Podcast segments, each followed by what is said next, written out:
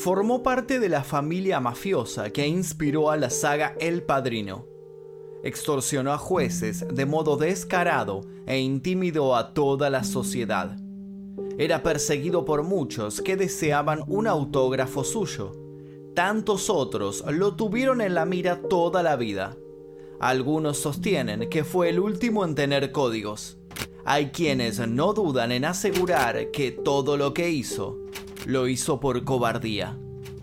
Es una historia con varios puntos de vista, pero primero, hay algo que tenés que saber. Si vas a seguir viendo esto, es bajo tu propia responsabilidad. ¿Capille?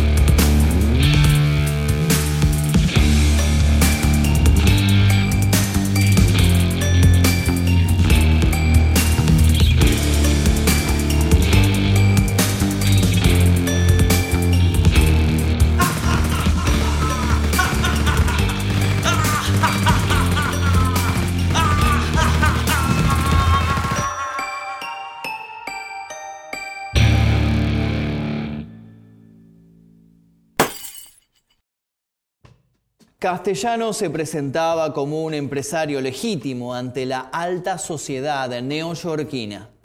Mientras tanto, por detrás supervisaba extorsiones a constructores, distribuidores de carne, de pornografía y demás. Big Paul Castellano sirvió como jefe a la familia Gambino, la familia de criminales más grande de New York entre mediados de los 70 y mediados de los 80. Debido a la imagen de legalidad que proyectaba ante la sociedad, Castellano no aprobaba que los miembros de la familia Gambino trabajaran en actividades que llamaran la atención de las autoridades. Por esto es que Castellano estaba furioso con John Gotti. Lo había sorprendido negociando con drogas a escondidas de él, y peor aún, en su territorio. Nunca se supo si planificó matarlo por eso. Sí es fehaciente que Gotti, suponiendo que podrían estar tras su pista, no solo no decidió huir, sino que hizo lo que lo terminaría caracterizando en su carrera en el AMPA. Redobló la apuesta. Fue por todo. El asesinato de Castellano fue al más puro estilo mafioso. Un grupo acorraló a Castellano y a su conductor a la salida de un restaurante los mataron salvajemente. Minutos después, Gotti y su lugarteniente, Salvatore Gravano, pasaron en coche por el lugar muy lentamente, cerciorándose de que no hubiera señales de vida por parte de los otros. Así Gotti tomaba el poder en 1985. Obtenía el control de la familia, traicionando a la familia para que la familia, según él, no lo traicionara. El quinto hijo del ítalo-estadounidense John Joseph Gotti y Filomena Fanny de Carlo, también de ascendencia italiana, nació el 27 de octubre de 1940 en el barrio neoyorquino del Bronx. Fue bautizado como John Joseph Gotti Jr. Luego vendrían otros seis hermanos. Los once, siete chicos y cuatro chicas, crecieron en una zona propensa al crimen, hasta que su padre pudo ahorrar algo de dinero y se trasladaron a Brooklyn. A una edad temprana y en una zona particularmente hostil, Johnny aprendió a usar sus puños para hacerse respetar, lo que le significó una mala reputación en la escuela. Sus inocentes sueños de convertirse en un hombre de negocios o un doctor pronto dejaron paso a los de ser uno de los pendencieros que solían verse por las calles. Junto a sus hermanos, Peter y Richard, John entró en una pandilla. Dejó de asistir a clases y empezó a mostrarle a los demás con un tono duro que no pretendía convertirse en un simple delincuente más. En 1954, el joven aprendiz de ladrón resultó herido mientras participaba en el robo de una mezcladora de cemento de una construcción. Esta le cayó encima de los dedos de un pie y tuvo que permanecer hospitalizado durante todo un verano. Debido a esto, le quedaría una ligera y característica cojera que, lejos de avergonzarlo, lo llenaba de orgullo. A los 16 años, se unió a los Fulton Rockaway Boys, una popular banda de adolescentes de Brooklyn que solían robar automóviles. Entre 1956 y 1960 fue arrestado cinco veces por hurtos menores, pero los cargos siempre acababan siendo revocados o reducidos. En 1960 Gotti conoció a Victoria Di Giorgio, una chica de 19 años con la que se casó el 6 de marzo de 1962 casi un año después del nacimiento de su primera hija, Ángela. El matrimonio fue tormentoso, pero pese a ello la pareja siguió adelante y tuvo dos hijos más, Victoria y John, también conocido como Junior. Durante esa época y alentado por su esposa, Gotti empezó a trabajar en una fábrica de abrigos, tratando de encarrilarse. Sin embargo, luego de otros robos menores, Gotti dejó que en su balanza interna pesara más su instinto y se entregó a la que siempre creyó su naturaleza. Entró en la mafia. Corría el año 1966. Gotti no era un sangre pura, pero estaba dispuesto a convertirse en uno. Operaban desde un local, el Virgin Hand and Fish Club, en el barrio de Queens, para uno de los jefes de la mafia Gambino, Anielo de la Croce. La verdadera carrera criminal de Gotti empezó entonces. Su mujer se quejó, no toleraba esta vida, pero Gotti le mostró que gracias a los nuevos ingresos podían mudarse a una zona mejor, a un apartamento más lujoso. Fue a parar a la cárcel en 1968 Tuvo otro hijo. Todo normal para un criminal que trabajaba de criminal como era su caso. Pero hubo un crimen que cambió su relación con la mafia. Fue en 1972. Fatico le encargó vengar, ni más ni menos, que a un sobrino de Carlo Gambino, el padrino, cosa que Gotti aceptó encantado. Era su momento de saltar a las grandes ligas. Era su momento de mostrar eficacia y profesionalismo, pero lo vieron cometiendo el crimen.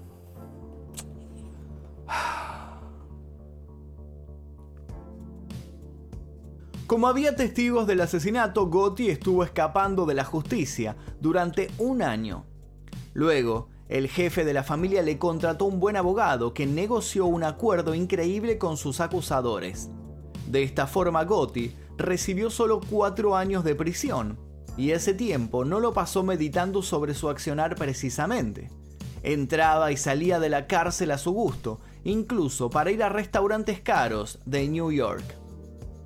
Su relación con Carlos se hizo más y más cercana, hasta que en 1976 Carlo Gambino murió y fue una sorpresa a quien dejó de sucesor. No fue a Gotti, fue a Castellano, ese buen hombre que a todos intimidaba con su porte y su poder. Ese hombre con el que empezó esta historia. El que al salir de comer de un restaurante italiano encontraría su muerte. Luego de asesinar a Castellano, John Gotti llevó las riendas de la familia Gambino entre 1985 y 1992. En 1985, los Gambino eran el clan principal de las cinco familias criminales de la ciudad, con más de 300 miembros, 2.000 socios e intereses en la industria textil, en la recolección de basura y en la construcción. El tráfico de drogas fue dejado inmediatamente de lado. El ascenso de Gotti, sin embargo, supuso el inicio de la debacle para la familia Gambino. La figura elegante y llamativa del nuevo jefe atraía demasiado a la prensa. También las investigaciones judiciales del FBI estaban encima de él. No obstante, figurando como representante de ventas de artículos de fontanería, Gotti pudo moverse sin que la justicia lo notara. John Gotti tuvo una vida llena de anécdotas célebres. Una de las más recordadas se dio cuando un hombre de Queens lo acusó en la justicia por una pelea menor entre traficantes de droga. Sin embargo, cuando el acusador se enteró de quién era el personaje con el que se estaba enfrentando, retiró los cargos y se retractó temblando ante la corte. El hombre tenía razones para temerle a Gotti. Un vecino que había matado por accidente al hijo del mafioso había desaparecido misteriosamente y nunca más se había vuelto a saber de él ni de su cadáver. Gotti se creía tan invulnerable que cuando lo arrestaron por última vez en el club Ravenite de Little Italy, se rió confiado. Ni siquiera soñaba con que el final de su mandato terminaría cuando su mano derecha, su lugarteniente el bueno de Gravano, negociara con la policía luego de que trascendieran unas grabaciones que lo ponían contra las cuerdas. Tarde descubrió Gotti que quien estaba a su lado en realidad lo detestaba acusándolo de vanidad infinita. Fue por ese testimonio que Gotti fue a parar de por vida a la cárcel de máxima seguridad de Marion, Illinois. Lo habían traicionado. Justo a él.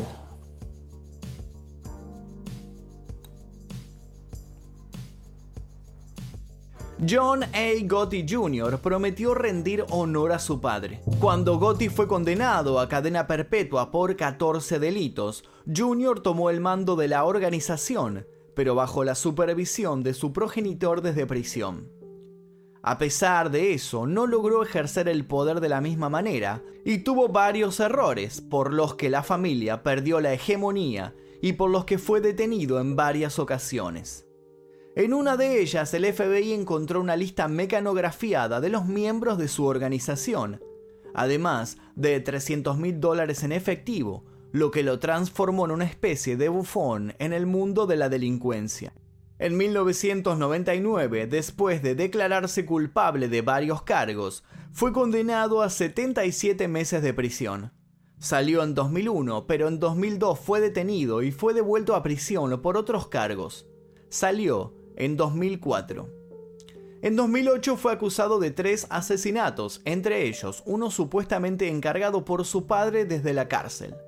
Después de dos años de juicio, los jueces declararon la nulidad del mismo y Junior quedó en libertad. En 2015 decidió que la mafia no era para él y publicó el libro La sombra de mi padre. Actualmente está casado y tiene seis hijos. Uno de ellos es luchador de la lucha libre. El legado Gotti murió con John padre. Luego de que su compañero lo traicionara, Gotti quedó expuesto como un personaje muy en la línea de la imagen cinematográfica de la Cosa Nostra. Egocéntrico, vestido con carísimos trajes, amigo de dar largas oratorias sobre la lealtad y la traición. Llegó a justificar uno de sus múltiples asesinatos diciendo que la víctima no había acudido puntual a su llamado. El juicio se celebró bajo grandes medidas de seguridad, donde el jurado permaneció anónimo y ni el mismo juez conocía la identidad de sus miembros. Gotti murió de cáncer de esófago a los 61 años de edad en un hospital penitenciario a donde había sido trasladado desde la cárcel de alta seguridad. John Gotti fue sin duda uno de los casos más mediáticos del mundo de la mafia. Su carisma y elegancia lo convirtieron en un ídolo dentro y fuera del crimen organizado estadounidense, un mito alabado por miles de seguidores. Según expertos, este proceder extravagante de Gotti fue su estratégica protección contra un posible atentado de parte de la familia por el asesinato, sin autorización de esta, de Paul Castellano. Podemos concluir entonces que Gotti vivió toda su vida escapando de una posible venganza. Mientras tanto, no dejó de meter miedo y terminó siendo entregado paradójicamente por su gran aliado. Lo que nos lleva a lo más importante. Mantengamos cerca siempre a nuestros amigos. pero aún más cerca a nuestros enemigos.